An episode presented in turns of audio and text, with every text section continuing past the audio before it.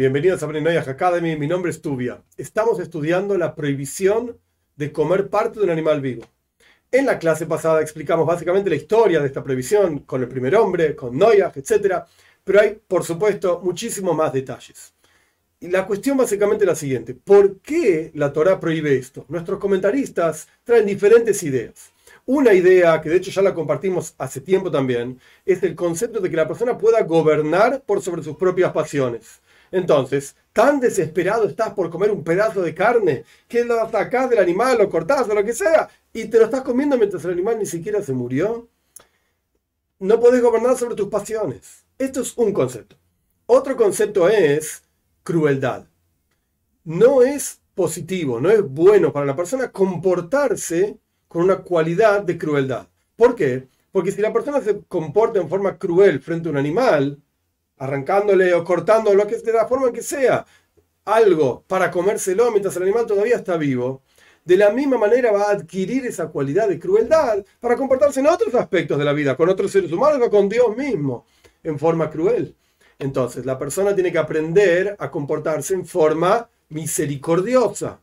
En este sentido, no comer parte de un animal mientras el animal todavía está vivo es parte de misericordia para con esa criatura. Otro concepto que aparece en los escritos de nuestros sabios es una idea general, pero que es central en la relación entre el ser humano y el resto de las criaturas de la tierra.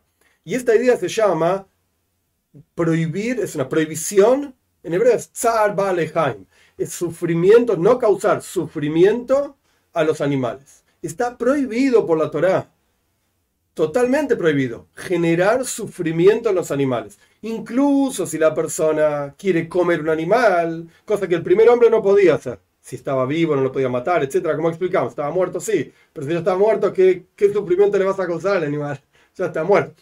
Pero a Noyak sí le fue permitido matar un animal para comérselo, o por ejemplo matar un animal para tener la piel. Eso está permitido también más allá de toda la filosofía, digamos, más moderna, de no hacer eh, eh, pieles, eh, abrigos de piel para la gente y porque están matando animales. Ok, esa es otra cuestión que la podemos discutir, cuán real es de acuerdo a la Torah. Pero más allá de esto, si la persona quiere la piel de un animal para abrigarse y lo necesita, yo qué sé, vive en Siberia y tiene frío, y ve un oso, y yo qué sé, mata al oso, no para comérselo, para abrigarse. Eso está permitido. Pero aún así está prohibido causarle sufrimiento al animal.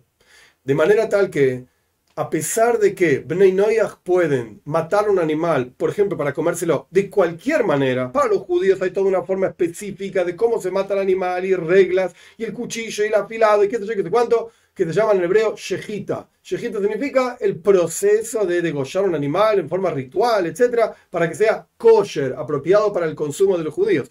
Pero es un problema, digamos, un tema de los judíos. Para no judíos, Bnei Noyach, no hay ninguna regla sobre cómo matar a un animal. Pero aún así, y este es todo el punto de lo que quiero transmitir, uno debe buscar no causarle sufrimiento a los animales. Tanto sea para comerlo o tanto sea para tener beneficio de su piel o medicinales o lo que sea por la razón por la cual la persona esté matando el animal. Entonces, diferentes ideas que todas apuntan al mismo, a la misma cuestión, de por qué no se debería comer parte de un animal vivo.